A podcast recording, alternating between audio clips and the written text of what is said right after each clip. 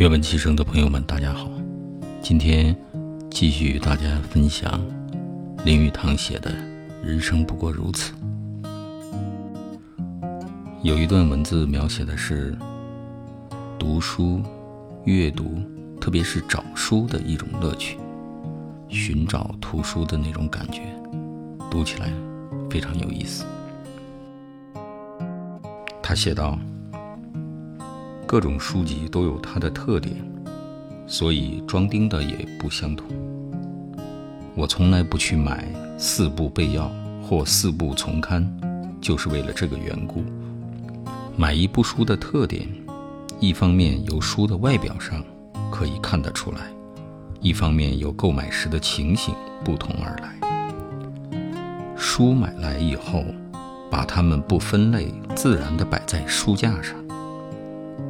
当你要看王国维《宋元戏曲史》的时候，你会翻来翻去，不知究竟放在何处。在你找到以后，你是真正的找到了，不只是拿它下来到手。这时，你已经香汗盈盈，好像一个得意的猎人一样。也许，当你发现它的存在，而去拿你要的第三卷时，却发现它已不翼而飞。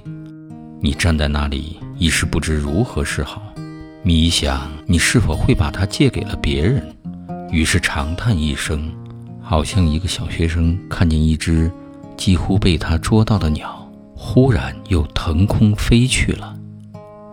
这样一来，你的图书室常有一种玄妙不可琢磨的空气存在。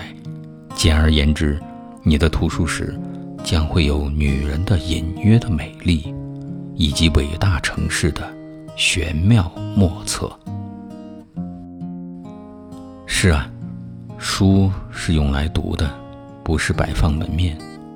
寻找图书、阅读图书的乐趣，融入生活，那才是真正的爱书。好，今天的读书分享就到这里，谢谢大家。